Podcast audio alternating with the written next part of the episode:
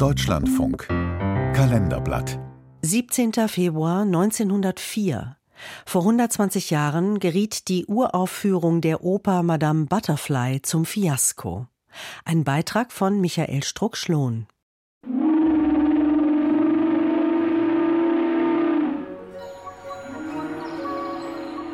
Im Sommer 1900 reist Giacomo Puccini mit dem Dampfer nach London zur englischen Premiere seiner Oper Tosca. Mit 41 Jahren ist der Italiener schon ein Weltstar, legitimer Nachfolger von Giuseppe Verdi, umschwärmt von der feinen Gesellschaft, ein Millionär der Musik und immer auf der Suche nach aufreizenden, aktuellen Geschichten. Eine elektrisiert ihn besonders, er sieht sie in einem Londoner Theater. Das Drama einer Japanerin aus Nagasaki, die von einem amerikanischen Marineoffizier zum Schein geheiratet und dann sitzen gelassen wird. Puccini kann kein Wort Englisch und versteht nichts, aber er sieht üppige, exotische Dekorationen und neuartige Lichtstimmungen, eine kindliche Geisha, genannt Madame Butterfly, und einen arroganten US-Leutnant namens Pinkerton.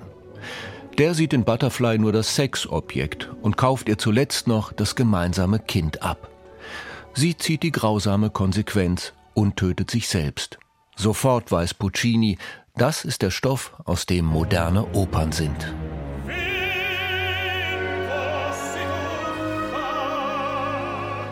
Der Hintergrund eines Volks, das gerade dabei ist, seine Unabhängigkeit zu verlieren an die amerikanischen Kolonialisten. Das war ein sehr heißes Thema 1904 oder in den Jahren unmittelbar davor.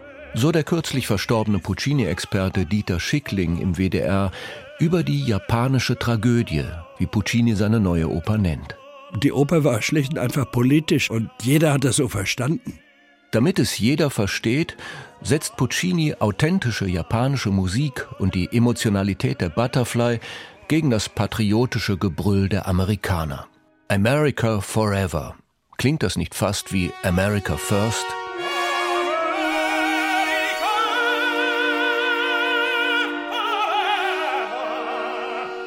Zurück in Italien arbeitet Puccini fieberhaft am neuen Opernprojekt.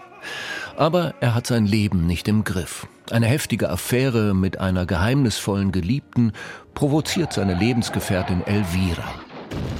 Dann bricht sich der autonah Puccini bei einem spektakulären Unfall das Schienbein. Die Ärzte verordnen ihm monatelange Ruhe. Zeit, sein Leben zu ändern. Er schließt die Oper ab und heiratet Elvira. Die beiden wichtigsten Probleme sind damit gelöst. Am 17. Februar 1904 wird Madama Butterfly an der Mailänder Scala uraufgeführt.